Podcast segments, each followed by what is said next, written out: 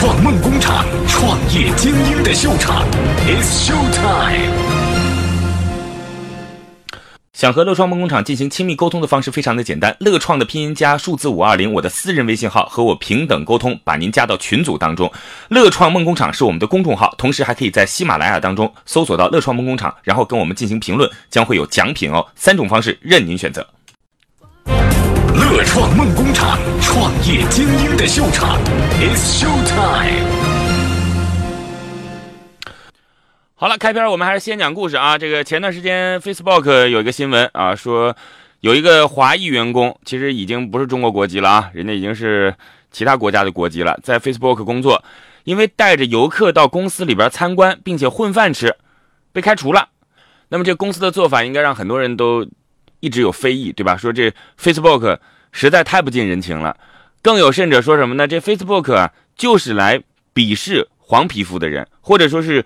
鄙视华裔人群，还有中国的网友说，这个帝国主义企业的头子啊，对于华裔黄种人非常非常刻薄。不过现在 Facebook 啊，在咱们国家也不能用，对吧？所以咱们也抵制不了，是吧？其实还不止这些了。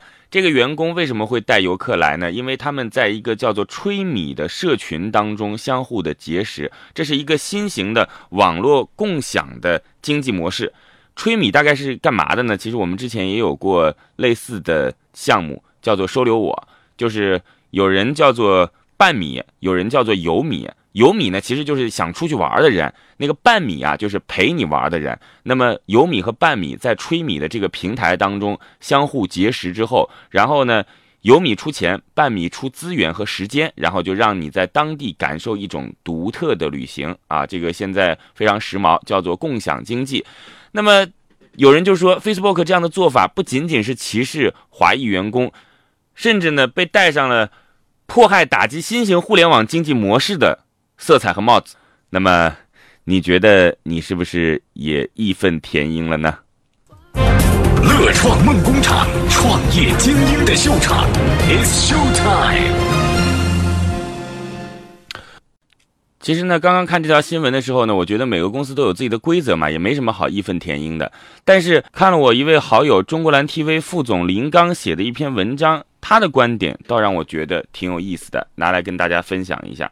其实共享这件事情现在被炒得很热，但是人们似乎忘记了一个道理，什么道理呢？就是你共享的东西，你自己到底拥不拥有共享它的权利？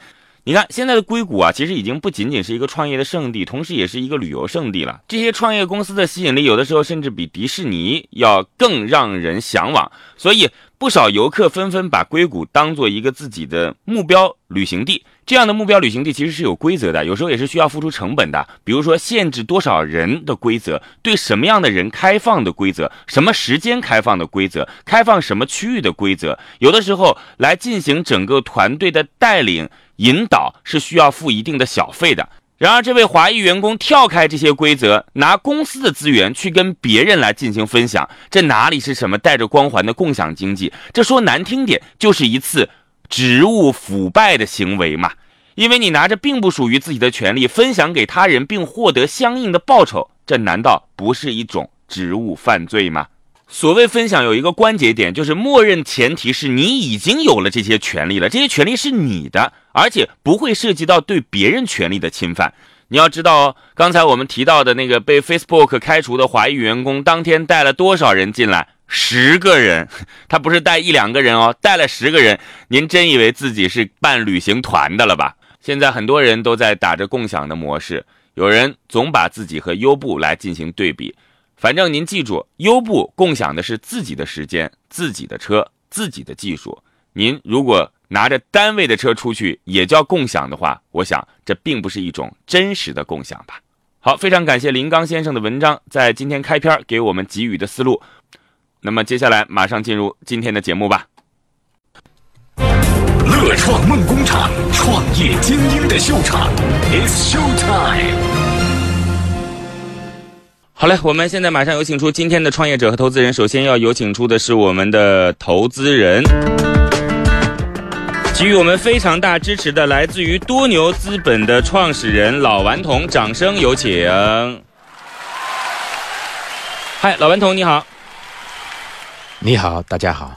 这个为什么说给予我们很大支持呢？因为听过我们节目的朋友肯定知道，我们之前做了一次 C Talk，老顽童是我们 C Talk 的第一次主讲嘉宾，非常感谢老顽童把自己的第一次送给了我们。今天同样也是老顽童广播的第一次，对于老顽童来讲，把自己的两次第一次都给了我这样的一个男人，我觉得对他来讲，肯定接下来会有刻骨铭心的感受。呃，今天来到这样的一个现场，老顽童，我想问一下，你是希望通过这样的一档节目来发掘到好的项目，还是来感受一下不同的人生？我觉得感受对我来讲是更重要的。嗯，啊、人的生命当中体验是第一位的。好。但是我们其实还是有一个要求，就是希望您能专情一些，不要这一次体验完了以后，下一次就不来了，好吗？我们希望就是能够经常隔一段时间吧，然后到这儿来，把自己对于投资的一些感受来跟我们所有的朋友分享一下，好吗？当然，非常乐意。好嘞，那么接下来我们马上有请出今天的创业者。今天的创业者来自于浙江鼎浩股权投资管理有限公司董事长郑史华，掌声有请。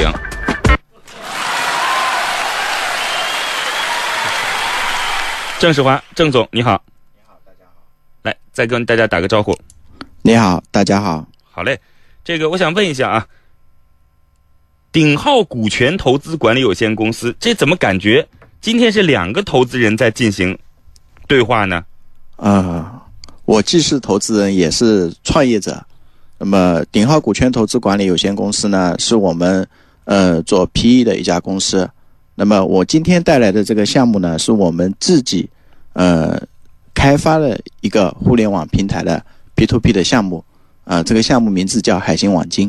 海星网金，好嘞，这个我们既然知道了，今天的创业者他自己有着双重的身份，既在做一些这个后端的投资啊，我们说前端的投资主要是在一个公司还在天使轮 A 轮的时候，反正离上市还有一定距离的时候，那么郑世华他们在做的这个投资。基本上涉及到企业马上就要上市的这样的一个阶段啊，但是今天带来的这个叫做海星网金，也是一个互联网金融的产品，是吗？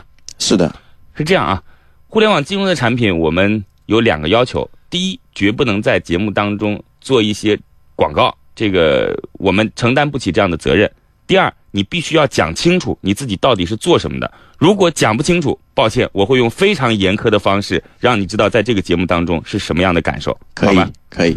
好嘞，在这还特别要介绍一下老顽童啊，这个老顽童是我们这个阿里的老人了，呃，支付宝的二号员工。那么其实老顽童一直不喜欢把这样过去的辉煌拿出来讲，因为对他来讲，从现在开始才是自己人生一个新的起点，对吧，老顽童？是，呃，我认为我现在所做的这个事情，呃，嗯应该说找到了新的乐趣所在。好，但是其实今天这个身份对你很重要，您是中国互联网金融最早的参与者之一，可以这样理解吧？呃，可以是最早的一批参与者。参与者和实践者，对吧？对对对。好嘞，所以今天您对于互联网金融的产品，应该会有更多自己的发言权。来，我们先来了解一下今天的创业者和他的项目。乐创梦工厂，创业精英的秀场，It's Show Time。先说说今天郑世华郑总自己有怎样的个人标签，来告诉我。呃，我是从我的工作经历来讲的话，我先是在银行从业，然后我从银行从业跳槽出来，转入进入房地产，然后在房地产的过程当中，比如说我又收购了呃一连串的企业，然后再创办了呃鼎浩股权投资作为投资人，呃。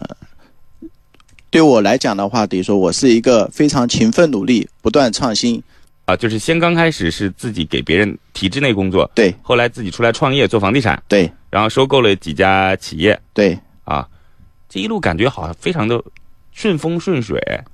呃，不是的，应该对我来说是艰呃艰辛万苦。好嘞，这个我们大概知道了啊，这个是一位一直在创业的小伙伴，创业多少年了？呃，创业到现在为止，今年一五年到现在为止已经有八个年头了。啊，八年创业的历程。八年前做房地产，怎么说呢？反正就是那个时候还是属于呃黄金到白银转变的这样的一个时期吧。现在房地产应该不做了吧？啊，不做了啊。再做，反正估计比股市更悲惨了啊。好了，现在其实大家说楼市在上涨啊，但是我想告诉大家，你去看看地价拍的情况怎么样就知道了啊。地价是房产价格的根源嘛，其实现在等于说是存量在进行一些炒作而已。反正我是这样看的啊，不过我一直股票看多，从五千点看到了两千多点，对吧？我房地产一直看空，说不定慢慢的价格又真的上去了呢。来说说你这是什么样的项目吧，郑世华。呃，我这次带来的是一个海信网金的互联网呃 P to P 网贷平台。嗯，那么我们这个平台呢，主要的特色呢是基于微信端开发的。那么呃，产品呢主要是呃坚持无风险的那个结构性的理财产品，以及有第三方。金融机构，什么叫结构性的理财产品？呃，简单来理解，相信的话，你刚才提到炒股，就简单来说，就是类似股票配置一样的，就是有一个第三方的机构，它会设立一条安全的边际线在那里，而我们的投资的本金是在这个安全边际线之内的，所以它的本金是非常安全的。这个我们可能还是要讲人话。我想问你，你的是一个网贷平台，在微信端来提供。入口对，然后都有什么样的产品？呃，一个一类是结构性的理财产品。好，你先说结构性的理财产品吧。对，还有呢？第二类就是我们呃借贷类普通借贷类的产品。普通借贷类的产品。呃，就是第一个等于说我们是基于微信端的，我刚才第一个提到的。那这个呢，就目前所有的 P to P 平台来讲，应该说正是基于微信端开发的平台，呃，市面上面还非常少，非常少，或者说。啊，还还没有看到一个这样正式的平台。那第二个呢，等于说我们的产品，等于说在本身产品设计的时候，就类似像呃呃阿里的招财宝一样，就本身我的游戏规则定立在那里，就是一个无风险的呃呃互联网平台。来，我们有请今天的投资人跟我们一起来分享一下他现在所了解到的信息。老顽童，不知道你现在对于他的产品大概有了一个基本的认识了吗？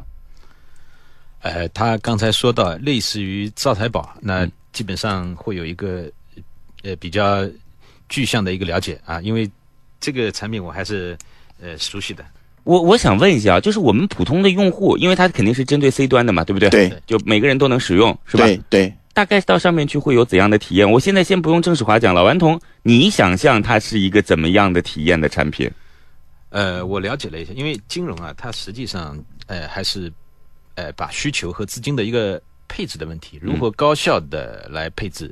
这个高效里面，应该说目前我们所看到的所有的呃 P to P 里面，只是解决了一个资金募集的问题。嗯，啊，就是把老百姓的钱怎么样尽快的掏出来。嗯，啊，是这个问题。那么，呃，刚才这个郑总是说是通过微信端来进进行，实际上。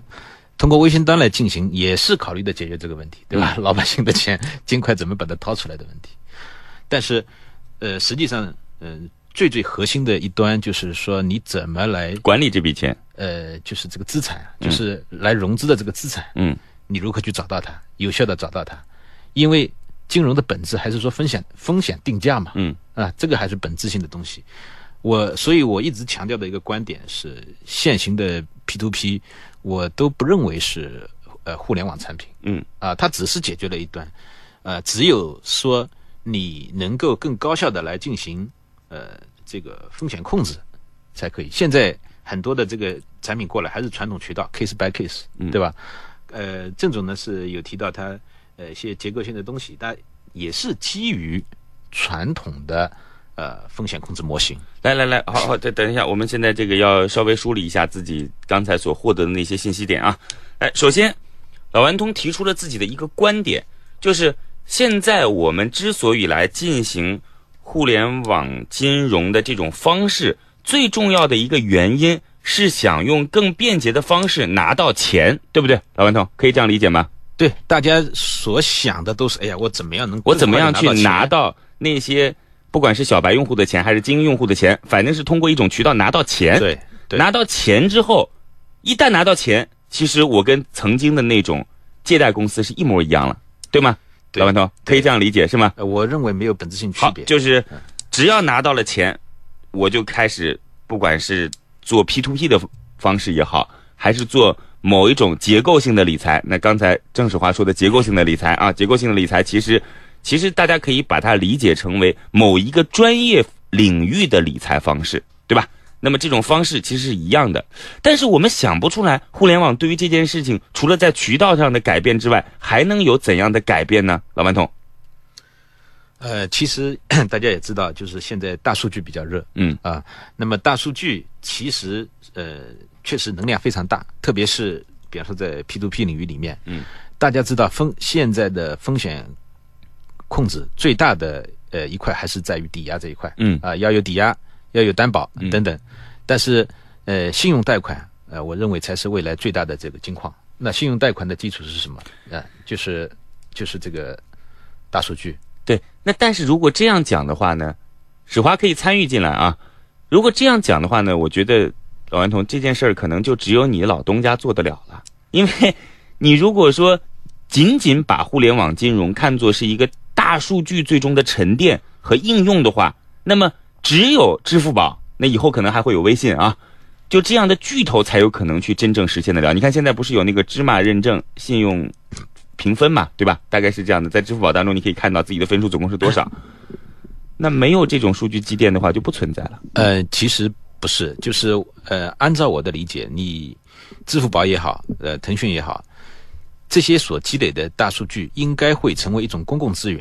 嗯，如果说你所积累的大数据不能够成为公共资源的话，嗯，呃，它的它的可信度也就不高了，对它价值就不高了。我相信所有的大公司的选择是我愿意让它成为公共资源。OK OK，好，呃，这样啊，说话，我们想让老顽童告诉我们，你理想中的我们能够想象得到、脑补得到的互联网金融产品，应该是怎样的一种产品、一种体验？我们可以脑补得到的。对，老顽童，呃，互联网产品，我觉得是有我自己想象到的，就是说，一个就是呃快啊、嗯便捷，呃便捷，反正是这样子，呃，整个的交易手续便捷，对吧？对，没错，咱们以前的那种方式，反正是要去银行等等这种方式，现在首先是便捷、快速的能够提现数字，能够打出去或者收进来，对吧？对对好，来，这是一个，嗯，对，当然还有就是说这个安全，安全。哎，对，安全，呃，就是任何时候就是人的体验是非常重要的。嗯。呃，其实互联网产品，我们一直讲，就是互联网是产品思维，嗯，产品思维会更多的从人的体验进行出发，嗯，啊、那所以我们原来比方说做支付宝的时候，我们讲到安全，我们就是就觉得安全应该像空气一样，不应该让用户去做很多很多的事情来说我要安全啊或怎么样的啊、用户更多的感受到的是快速便捷。好，我们刚才听到这两点，一个是就是你所设想的今后的互联网金融产品啊，一个是快捷，一个是安全，还有什么呢？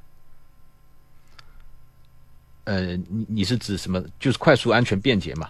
快速、安全、便捷，对对对对，快速其实是在效率上嘛，嗯便便捷是其实一种很重要的用户体验，就不需要用户做太麻烦的这个事情。嗯呃，而安全它就应该是像空气一样，你通过制度的技术的办法来解决，而并不是说让用户签一堆的文字，然后是呃做很多的抵押啊。因为在这里面，其实我们也可以呃看到，就是我们过去的这个金融问题啊，就是货币超发，大家都知道货币在超发。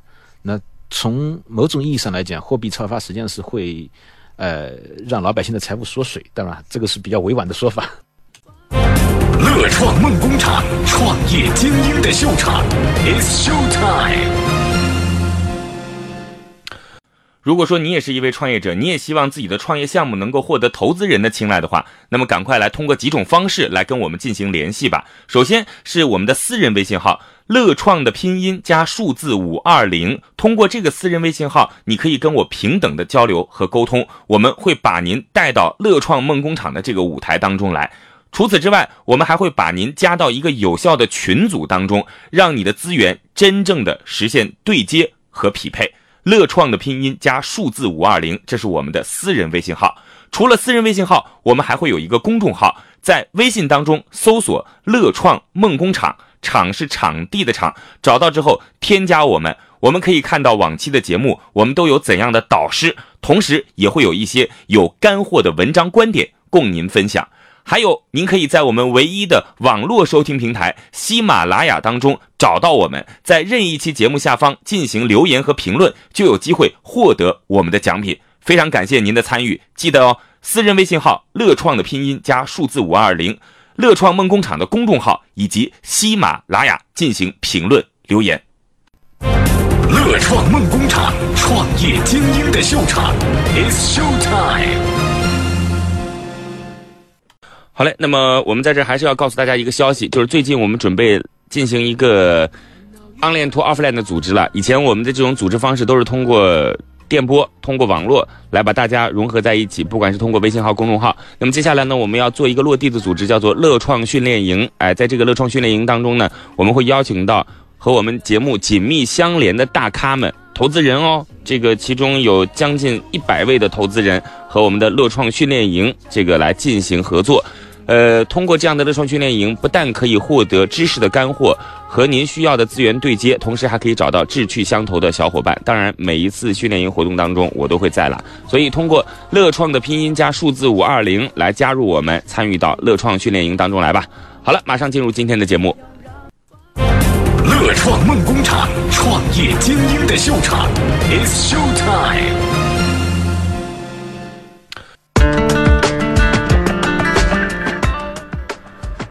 好嘞，我们今天有请到的投资人来自于多牛资本的创始人，曾经是我们支付宝的二号员工老顽童。那么今天我们的创业者鼎浩股权投资的创始人，同时今天带来的产品叫做海星网金郑史华，掌声欢迎二位。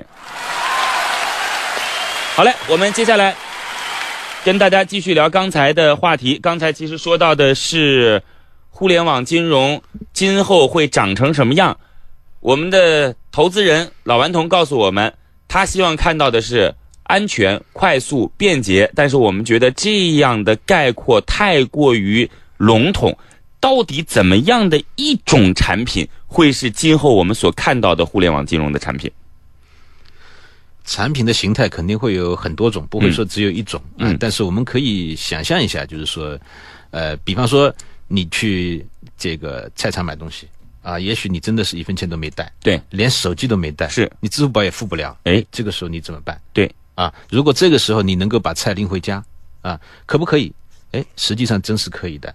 我们小时候就可以，小时候我去我们家小店门口买东西，哎，我说阿姨我没带钱，那你先拿走吧，对吧？回过头来再来付，是，这是什么？这就是信，这就是信用啊，这就是信任呐，对，对不对？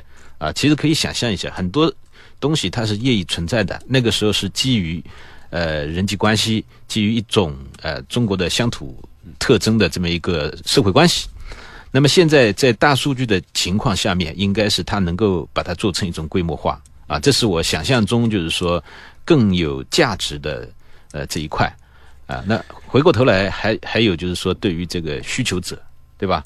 我们说使用者，那你需求者、贷方、借方两方两方面的。一个东西，我这个代放我怎么来控制风险？嗯啊，也是一样的，就是说我不要把你叫过来，然后什么签字画押去那里，什么搞个什么过户啊，什么乱七八糟的。其实，其实我也对于这个未来有过自己的设想啊。我觉得，就是互联网金融，大概有几种方式是我们期望或者我期望能够看到的。第一个呢，叫做获得方式的互联网，就是像优步一样。任何阶段你在做的任何一件事情，可以通过就在这个碎片时间当中，你就可以给予获得自己的价值。就比如说今天我们在这做档节目，然后它就会有一个评估体系，直接就进入到你的账户当中去了。我觉得是这样，这是第一点。我们所做的一切事情，其实都可以有价值存在的。我我我不知道是否认同这个观点啊。然后第二个呢是支出方式的互联网，那就是刚才您讲到的，就是。我们不管是基于手机端也好，或者现在 支付宝上次拍了一个科幻类的东西，手上加个纹身也行，就是你只要能够把自己这个图像是固定下来的，你就可以当做支付的一种光工具。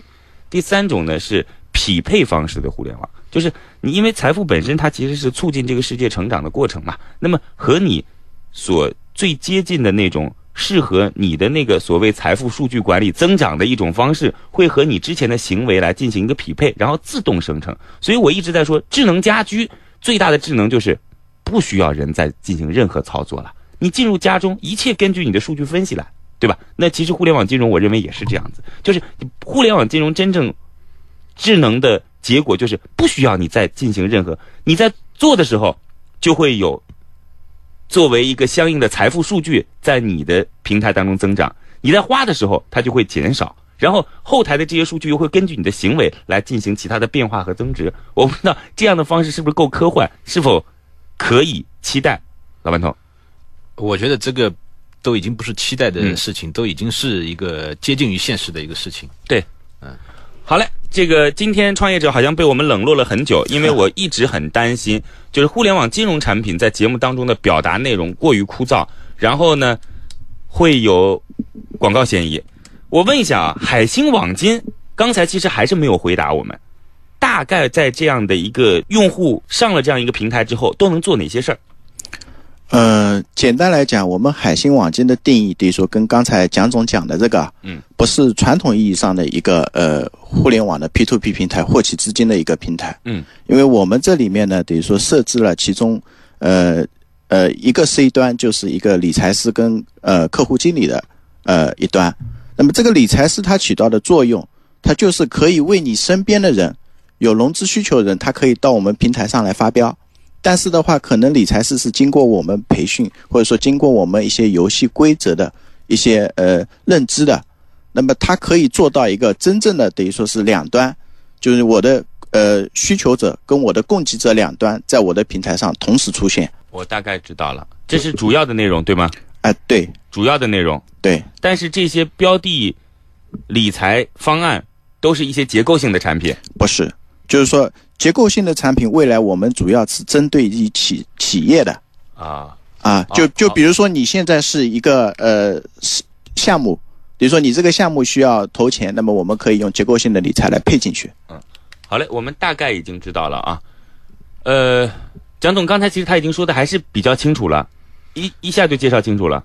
对，我觉得对于呃呃稍微有点金融知识的人，应该还是非常容易理解。对。它的产品就是钱到了以后，主要分两块，一块内容你可以把它理解为投到传统的基金、股市当中去，对吧？这是一种方式，它作为一个渠道来帮你引荐相对优秀的，最终来进行财富增值的地方，对不对？对对，这是一种方式。第二个呢，就是在它的平台当中会有很多人，假假设哦，今天蒋总说。他要卖包子，我只是跟大家举个例子，你能听懂。然后这个卖包子的利润呢，是每年给你百分之二十的回报。然后呢，今天的创业者郑史华，他当中会有一些对于包子行业和蒋总很熟悉的评估师，一评估，哎，这哥们儿真有可能一年能卖百分之二十以上的利润给平台。所以这样的一个被平台所认证的包子项目。就在平台当中出现了，对吗？对。然后所有相信平台和相信这个卖包子的人能成功的人，就可以把钱放到这样一个项目当中，获得额定的回报，是吗？是的，大概是这个意思。当然，卖包子这个事儿是不行的啊。对 对对，这个这个，我只是举一个大家能够听懂的例子。来，我想听听看今天的投资人提出自己的问题来。呃，向郑总提些问题。没错，那向我提也行啊。嗯，就是呃，你怎么看待这个问题啊？因为大家都说。呃，通过微信来获取用户，便更便捷、更方便，啊，但是同样的就是说，呃，我们说你在人家的平台上面，人家要什么时候要关门，或者是人家什么时候拿出刀子咔嚓把你给切了，呃，你是没有任何抵抗能力的。啊，首先说平台不自主性，来，呃，其实蒋总这个问题提的非常好，有很多人得说我们在这个项目成立的之初就对我们提出了质疑。但我们的想法呢，恰恰是相反的，就是说，一个大的一个呃微信端，一个大的一个平台下面，等于说，微信它现有的一个本身的一个主导的政策，它就是连接一切。那么我们只要在它的这个平台上，能够让我们的价值发挥出来，让大家能够感受到我们为社会真正创造了价值。我相信的话，一家有担当的企业，一家有实力的企业。他不会说把你这一家对社会有贡献的企业给你封杀掉，反而他会帮助你更好的成长。那这是我们的理解。呃，另外一个等于说是我们现在等于说是呃，跟微信的这个基于微信的一个开发，可以更加的等于说是呃帮助我们以及帮助身边需要啊，好嘞，这个只是你的理解而已。反正，因为你跟微信已经产生了竞争关系了嘛。微信其实，大家不要以为微信是做社交的哦。就我看来，微信最大的目标就是做移动互联网金融。我我我是这么理解的，我不知道老顽童怎么怎么怎么认为啊。就是只有去做移动互联网金融，微信才真正能够所应用到智慧城市，或者所谓的这个移动城市、移动硬件和以前的这种软件配套的这种方式。因为金融的这种支付才是真正把大家连接起来的一种方式。不知道老顽童怎么看？呃，我我我认为是有一定道理的。嗯，我对于金融的看法，我对于金钱的看法，嗯我始终是它是一种连接的工具。呃，对，它就是一种连接的工具。对这，这个钱放在你兜里，放在你家里，我认为它不是钱，只有花出去的时候才是钱。是花出去，它就产生了连接。对，微信所说的连接一切，金融在里面所承担的角色是非常太重要的。重要了。对，所以说这个您看看您这做的事儿是不是跟他有？呃，我认为一点都不冲突。嗯，第一个的话，等于说是他微微信要做的事情，不代表等于说别人不能跟他合作。嗯就未来我有可能等于说跟微信就真正在金融领域的合作，这也是一类。嗯那第二类等于说是呃呃，我们要推出一个，比如说我们独立的 APP 端，其实是非常简单的一件事情。等于说我明天可以两个项目同时拥有，但为什么我们不推出 APP 端呢？主要是基于等于说我们现阶段我们设计这个项目，我们的这个特色。好，知道了。来，老文同继续提问。呃，我是这么看啊，我觉得我个人是希望所有做金融这个行业的，都是对金融要有呃足够的充满敬畏，嗯充满敬畏心啊，就是不不要用特别那个玩的心态。我们说做互联网，你是要用玩的心态是干好。挺好的，是一种放松的一种状态，但是对金融真的是要充满敬畏。嗯啊、大家知道过去的几个月，呃，很大程度上真的是被这个互联网玩金融给玩坏的。一些这个劣币在市场当中造成了不好的影响，然后让整个行业都受到了影响。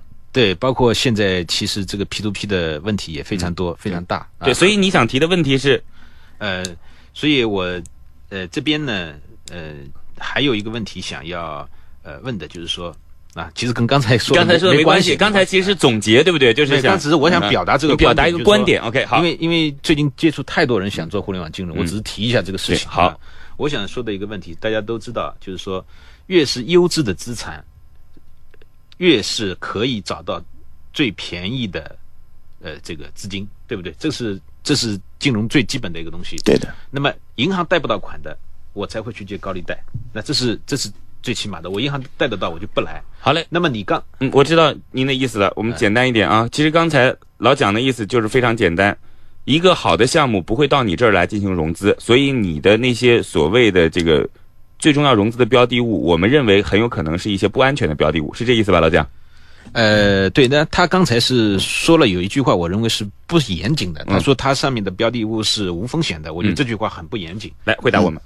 呃，首先我对金融非常抱有敬畏之心，因为本身其实我是从金融机构出来的，我对金融就我第一份工作就是在银行，啊，那第二个呢，等于说从我的整个创业的过程当中，我从金融到房产，再到这个一个股权投资，其实我一直没有离开过金融，就房地产也是金融。这是我首先讲明，等于说我是对金融的一个敬畏之心。好，那第二个呢，等于说我来解释一下，我为什么讲的是一个无风险的，呃，这么一个标签啊。可能这里面等于说我要稍微做一下解释，因为我们这个无风险是因为所有的风险都由一家金融机构来进行了一个兜底，以及有金融机构来进行了一个风险的审核。那么对所有的投资人来讲，他所有投在我们平台上投资的钱，都会有一个金融机构相当于来给他做一个呃还款的保证。那这是我们记忆等于说一个产品呃对风险的一种认识。金融机构为什么要做这样的保证？因为它是利益的分配者之一，呃，金融机构其实在一个业务的拓展的一个过程当中，有一种保险是类似于这样的保险，对。大概是这意思。对。那他也要对你进行一个，就是信用评级，信用评级，对。等于说他首先要对我平台进行认可，对。那么其次呢，等于说他要对我们平台上来进行等于说是呃有资金需求的客户，他要进行审核，就在他的审核体系下，那么我们才可以发标，啊，这是对客户的第一道关卡。那么第二道关卡呢，就刚才提到一个融资成本的问题。其实我为什么要做这个平台？我就是希望等于说是在我的创业过程当中，我可以为社会做更多的贡献。那么，呃，我们的融资成本其实不像其他平台一样是非常高的一个一种利率。嗯，其实我们的成本是比较低的。就客户端它真正实际的成本，可以说是现在同类型 P to P 平台里面，我们只是它的呃百分之五十左右。这这个等于说是是能够在我们这个行业里面，第一个我的资金价格优势，第二个我们对产品的这个设计，等于说两方面来确保我们可以获取一个比相对来说在同行业里面最优质的客户。哎，我问两位问题啊，就是你所针对的 C 端用户，一般来讲是一种什么样的画像？先问问这个蒋总，你觉得他希望是怎样的画像？蒋总，呃，C 端用户呢，其实是这样的。我们知道，原来银行的理财产品起售的价格是五万元，对对吧？五万元起才能买。对，呃，其实它背后所隐含的意思就是说，就是承担不了这个风险的人，对承担不了风险玩了。对一些小白用户你就别来玩了。对，啊，也也就是说，银行所卖的这个理财产品，它其实也是一样，以银行以它的自己信用做背书的，是对不对？跟你说的呃金融机构做背书也是一样的。一样的嗯，但是银行也是要你签一个这个风险确认书的，它也是有风险的你。不能说没有风险，对嗯风险永远是存在的。对，我不希望对客户去说这是没风险的，你来买，嗯这个很不好。呃，让用户自己就是说，呃，完全就是说明你对这件事情还不够敬畏，老顽童可以这样理解吗？啊，这个 对，所以这个我觉得也也是一个慢慢的一个过程当中啊，就是金融不能够太贪求呃快，哗哗哗起来。，刚才其实实我问两位的问题是用户到底是什么画像，但是老顽童其实给我们了一个答案，就是用户很有可能是承担不起风险的人的画像，是这个意思吗？老顽童？呃，人性永远是贪婪的，用户希望又没有风险，然后回报利率又高，这个是人的本性。好，就跟股市一样，这个涨的时候大家都觉得是应该的，一旦有下跌，他就反正就是各种骂，对吧？我问一下，你觉得你的用户应该是怎样的画像？呃，我从两个方面来说啊。第一个方面呢，我延续蒋总的话，等于说是呃关于用户承担风险的一个能力的问题。嗯，那么恰恰呢，我跟蒋总的想法是，呃，不一样，不一样。嗯，等于说，因为银行它的对资金量的这个要求比较大，它单个的体量很大，所以它要客户，它要是有一定的起点，比如说五万。而互联网上呢，我们恰恰是追求小，等于说你可以一百起投，五十起投。但在现在这个经济环境下，相信一百块、五十块对大家来说，等于说都是没有任何问题的，都是在承受范围之内。对，如果没有就是这么一点点标的物，对他来讲也称不上说所谓的金金融理财了，因为回报也很少嘛。来，你现在告诉我，你的用户大概画像是什么？时间有限。呃，我的用户等于说是，比如说借贷类的，我们主要是呃三类品种，一个是比如说你的房屋贷，一个是你的车贷，第三类就是信用贷。但是这三类品种等于说是，只要你的资产经过我们的审核，都是在我们平台上可以获取到。你那个是标的物，我说的是在你的上面来进行资金输入的人，到底一般是怎样的人？你觉得？呃，互联网上的呃所有的在互联网上的人群都可以啊，我的理解。好嘞，这个时间的关系，我特别要告诉大家，因为我们的节目是直播，所以是有一定的时间流的，所以有的时候可能会比较紧张，要快速结束。来，告诉我们今天我们的创业者需要融多少钱？告诉我一个数字，呃，我们希望是五百万，五百万出让多少？百分之三十。好，谢谢。乐创梦工厂，创业精英的秀场，It's Show Time。好嘞，这个我们看看今天投资人对于这个项目最终会是一个什么样的态度呢？终于到了最后的时刻，悬念将在此刻揭开。今天的乐创梦工厂究竟是创业者获得导师的青睐，拿到心中的创业投资，还是创业导师心头另有所好，不做投资考虑？导师，请告诉我们，对于今天的创业项目，你的投资态度是 yes or no？今天来自于多牛资本的创始人老顽童需要对于这样的一个标的物快速的告诉我们，你现在在节目当中的意向是什么？呃，我觉得可以进一步聊聊吧。所以说，今天在节目当中的答案是 yes，对吗？呃，我不能做判断，才一个小时嘛。啊好，呃感谢老顽童和郑世华来到我们的节目，也希望大家对于互联网金融会多一些自己的判断和理性的选择。再见。